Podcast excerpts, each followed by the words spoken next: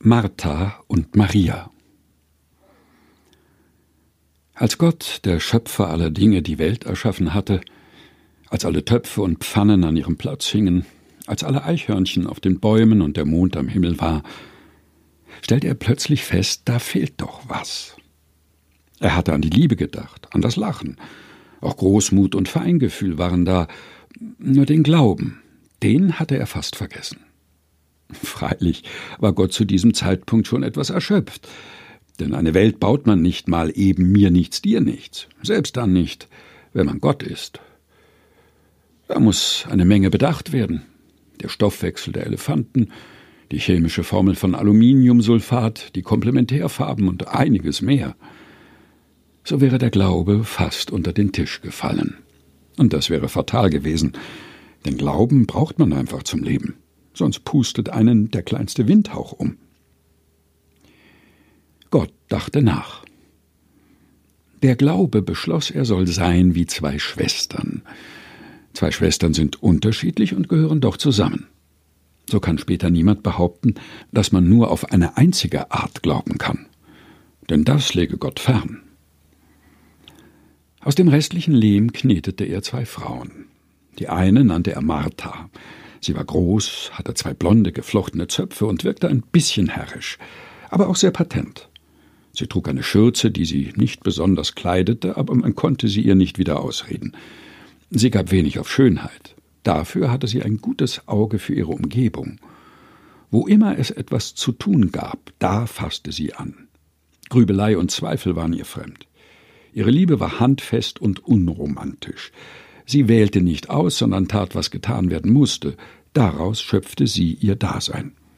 Sie rechnete nicht auf, jedenfalls nicht bis zu jenem Tag, auf den wir noch zu sprechen kommen werden.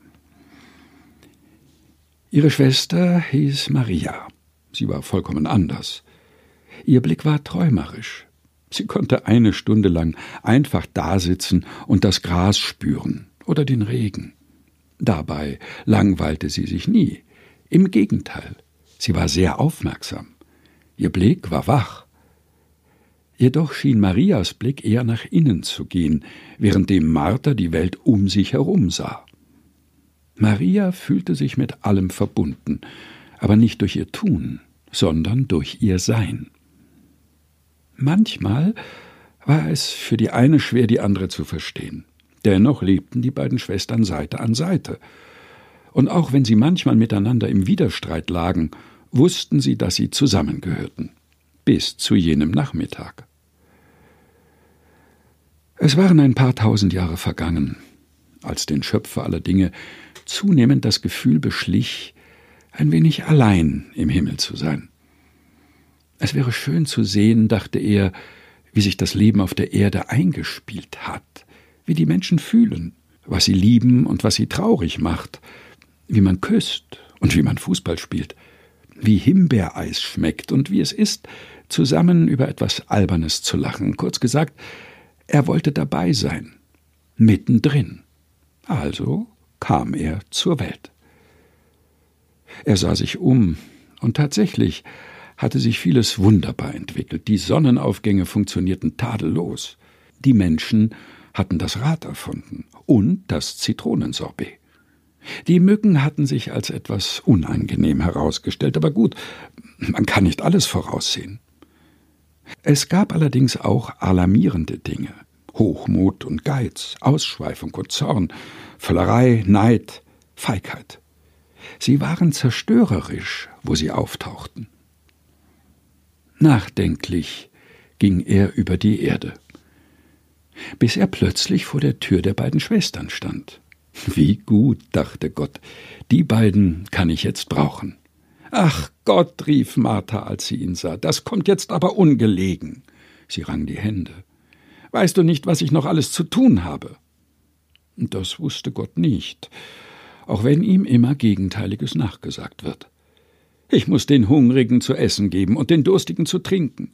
Den Fremden muss ich Obdach geben und den Nackten etwas zum Anziehen. Die Kranken muss ich besuchen und zu den Gefangenen muss ich gehen. Gott nickte, weil er das alles gut und richtig fand und weil er gesehen hatte, wovon sie redete. Aber nun bin ich hier. Lass mich ein. Dafür habe ich jetzt überhaupt keine Zeit, rief Martha, die ein wenig zum Theatralischen neigte. Dann kannst du nicht Sonntag wiederkommen.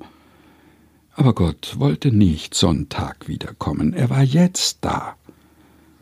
Er schob sie sanft beiseite und ging hinein. Dann setzte er sich.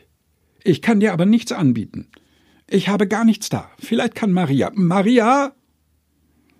Maria kam die Treppe herunter. Als sie Gott sah, strahlte sie.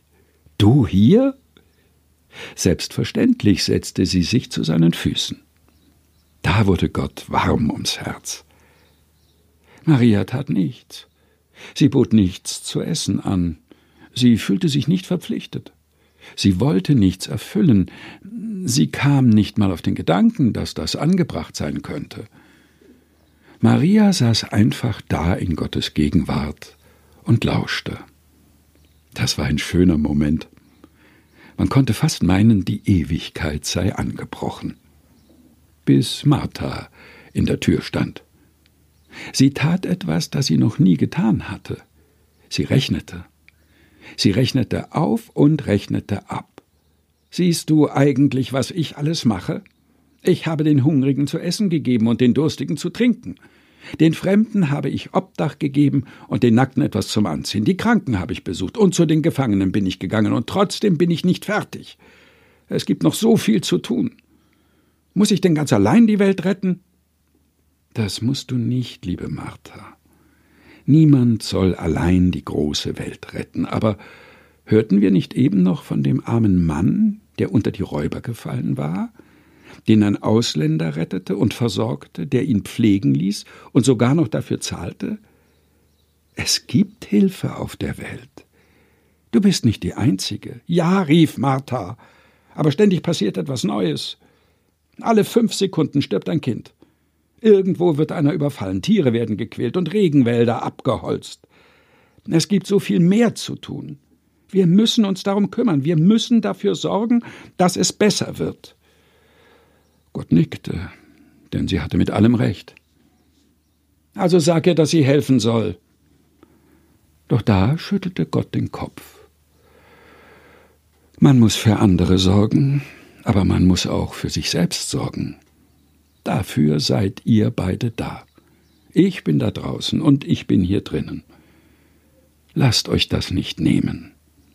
Und dann breitete er seine Arme aus wie ein Schild. Für einen Moment war alles gut. Martha und Maria, gelesen von Helga Heinold aus dem Buch Eva und der Zitronenfalter von Susanne Niemeyer, erschienen in der Edition Chrismon